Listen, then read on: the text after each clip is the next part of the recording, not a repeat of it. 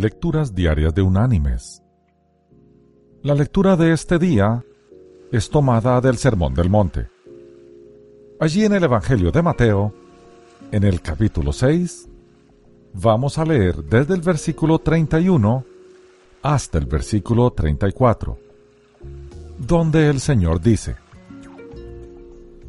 No os angustiéis pues diciendo, ¿qué comeremos o qué beberemos o qué vestiremos? Porque los gentiles se angustian por todas estas cosas. Pero vuestro Padre Celestial sabe que tenéis necesidad de todas ellas. Buscad primeramente el reino de Dios y su justicia, y todas estas cosas os serán añadidas. Así que no os angustiéis por el día de mañana, porque el día de mañana traerá su propia preocupación basta a cada día su propio mal. Y la reflexión de hoy se llama La galleta. Cuenta un empresario que antes de su cáncer solía deprimirse a menos que las cosas saliesen de una manera específica. La felicidad consistía en tener la galleta. Si tenía la galleta, las cosas estaban bien. Si no la tenía, la vida no valía un comino. Desafortunadamente, la galleta continuaba cambiando. Parte del tiempo era dinero, algunas veces poder, a veces sexo. En otras ocasiones era un nuevo auto, el contrato más grande o la posición más prestigiosa.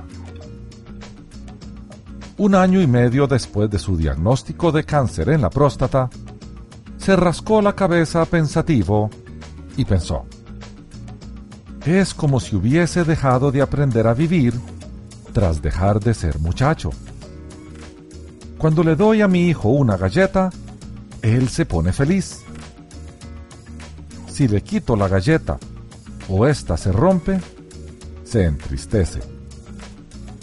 Pero mi hijo tiene dos años y medio y yo 43. Me ha tomado todo este tiempo comprender que la galleta nunca me hubiera hecho feliz por mucho tiempo.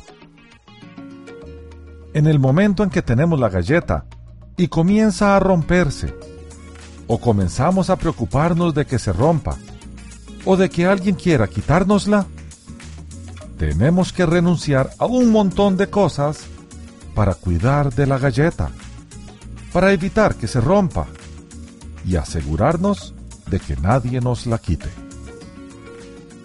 Tal vez ni siquiera tengamos la oportunidad de comerla por estar tan preocupados intentando no perderla. Hoy en día, entendí que el tener la galleta no es de lo que trata la vida. El empresario se ríe y dice que el cáncer le ha cambiado. Por primera vez, es feliz.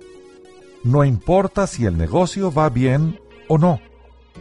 No importa si gana o pierde en el golf.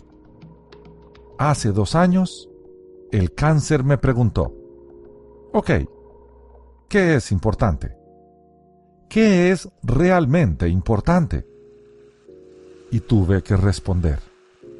Bueno, la vida es lo importante.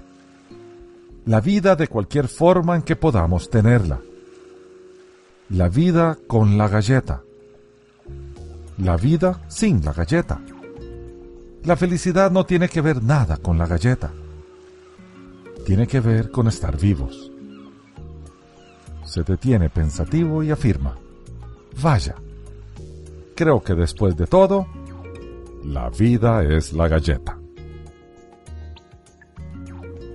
Mis queridos hermanos y amigos, tal y como Jesús afirma en el Sermón del Monte, cada día trae su propia preocupación y nos manda a no preocuparnos por lo material, sino por el reino de Dios y su justicia.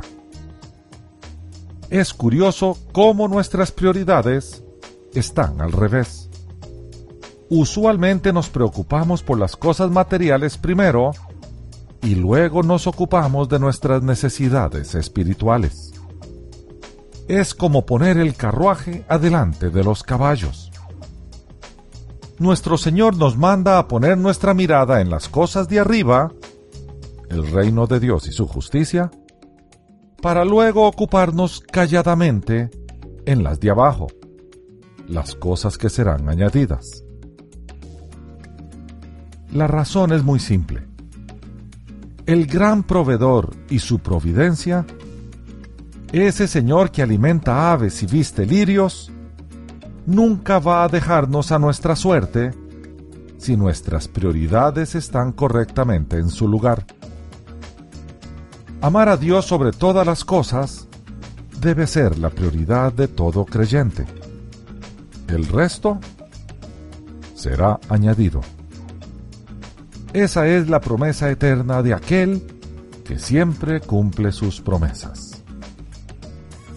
Siempre. Que Dios te bendiga